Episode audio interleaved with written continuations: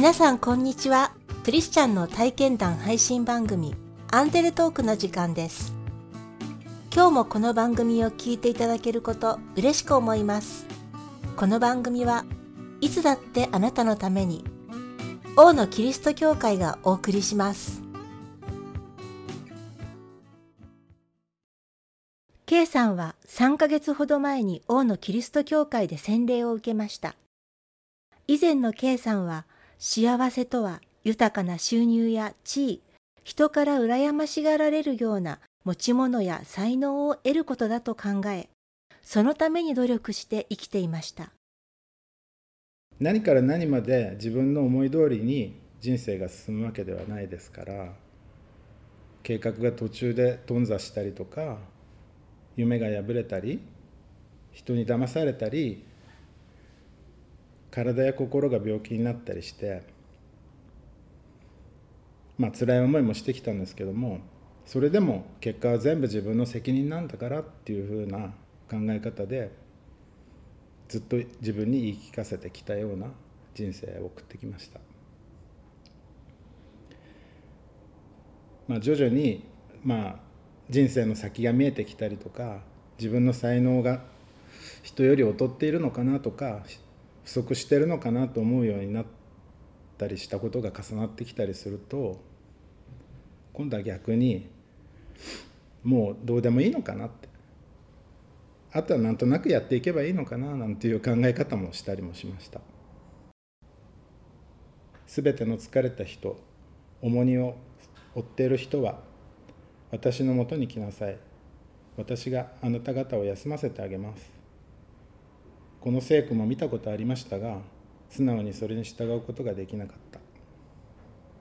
でも本当は心はとても疲れてたんですね。私は以前会社を経営してたんですが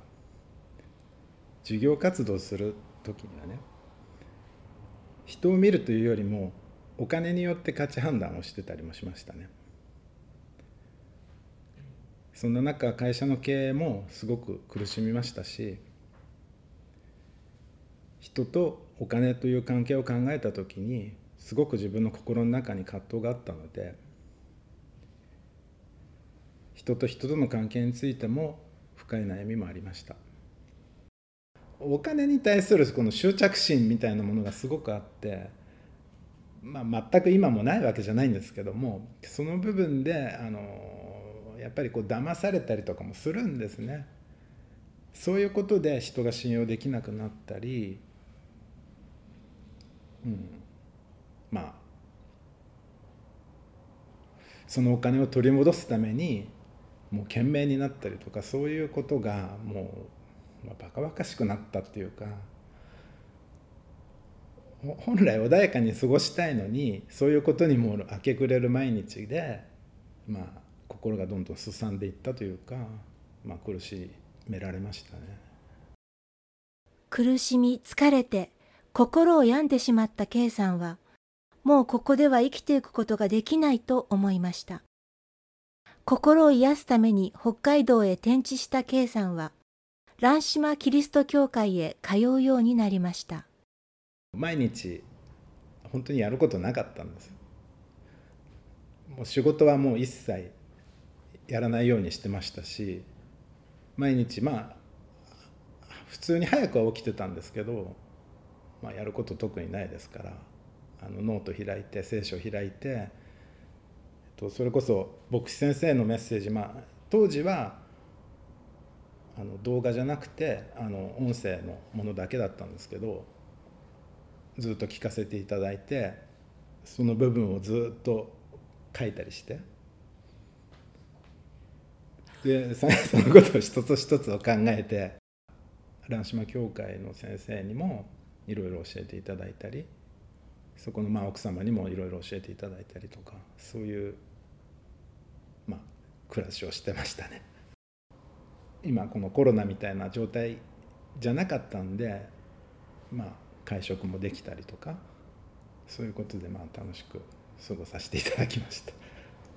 毎日聖書を読み日曜日は教会へ通う生活で K さんの心は少しずつ穏やかになりましたそろそろ相模原へ戻ろうかと考え始めた頃、ちょうど知り合いから関東地方の仕事のオファーがありました。この絶妙なタイミングに神様の導きを感じた K さんは、もう一度ここでやり直そうと決心して相模原に戻りました。自分自身の欲だけを考えてきた私は、神の目から見て大きな罪を犯していることを知って。でもこんな私にも悔い改める機会を与えてくださってバプテスマを受けて新たな歩みを始める機会が与えられているっていうこと。神と共に歩む人生を自分自身も味わってみたいとそういうふうに思いましたね。そしてバプテスマを受けることにいたしました。もう一つその蘭島教会の、まあ、北国牧師先生っておっしゃる言うんですけどもと奥様がご病気になってね。で、まあ、奥様が私たちのその洗礼をすごく楽しみにしてくださってたんでまあできればその生前に私たちはもうバプテスマを受けることにしましたっていう報告がしたかったんですねでそれがまあちょっと最後の大きなきっかけかなとは思ってますね。はいまあ、奥様、まあ、お亡くなりになってしまったんですけど、まあ、最後の礼拝もご一緒できて最後の礼拝に。まあバプテスマを受ける前でしたけどすごくいい時間でしたね。神様は私が生まれる前から私を知っていて私がこの世に誕生する前から価値あるものかけがえのないものとして人生の意味を用意してくださっている。私が悲しむ時共に泣いてくださり私が歩けなくなった時に私を背負って共に歩んでくださっていて私は生まれる前から一人ではなかったし辛い時も一人ではなかったんだ。ずっと寄り添ってくださっていた神様がいてくださったんだ。私はそれに全然気づきませんでした。そして私のところに来なさい。そのまま来なさい。とおっしゃってくださいました。これまで人生の苦しみとかね悲しみはいろいろあったんですけどもそれは神様と私をつなぐ大事なものなんだな。これまで私が苦しんでいたことは神様によって備えられていたご計画の一部だったんだなっていうふうに思っています。苦しみに出会ったことは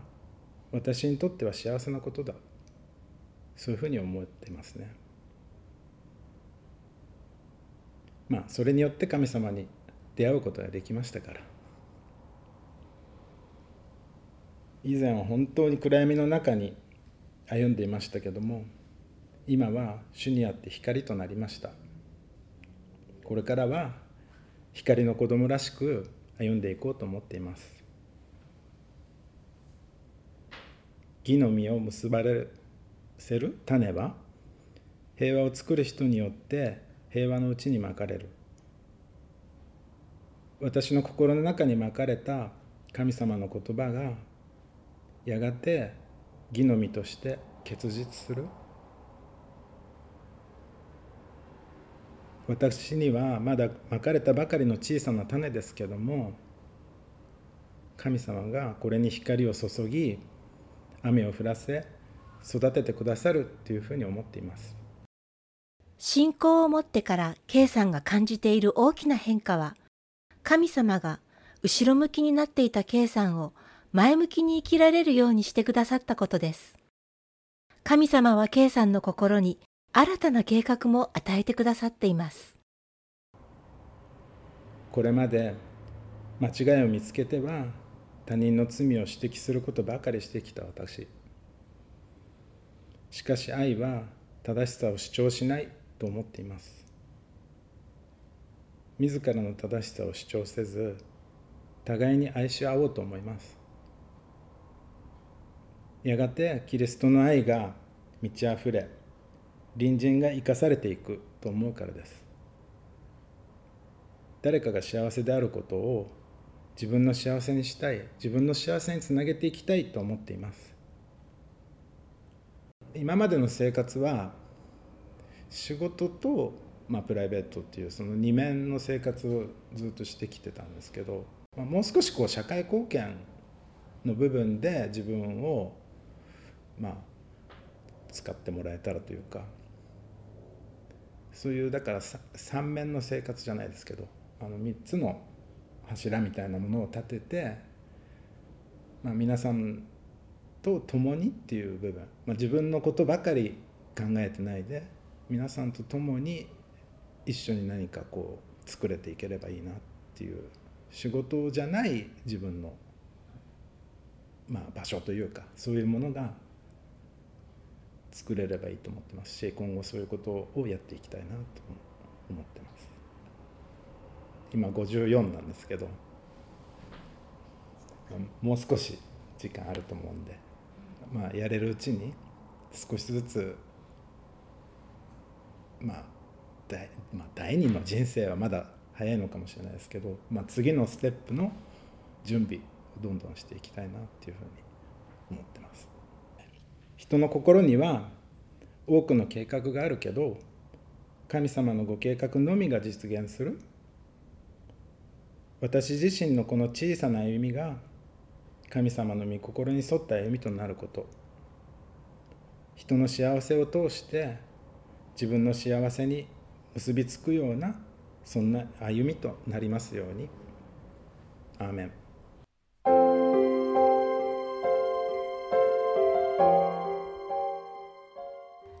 イエス様は命の持っている力を植物の種に例えてこう言いました。からし種は野菜の中で一番小さいけれど、成長すると空の鳥が来て止まるほどの大きい木になると。洗礼を受けて3ヶ月の K さんは、これまでとは違う新しい生き方を始めました。まだ小さな種のようなビジョンですが、イエス様の言葉のようにきっと大きく育つことでしょう。王のキリスト教会は地域に開かれたプロテスタントの教会です。最寄り駅は小田急線相模大野駅、北口から徒歩5分です。毎週日曜日の礼拝にぜひお出かけください。詳しくは王のキリスト教会ホームページをご覧ください。いつだってあなたのために王のキリスト教会でした。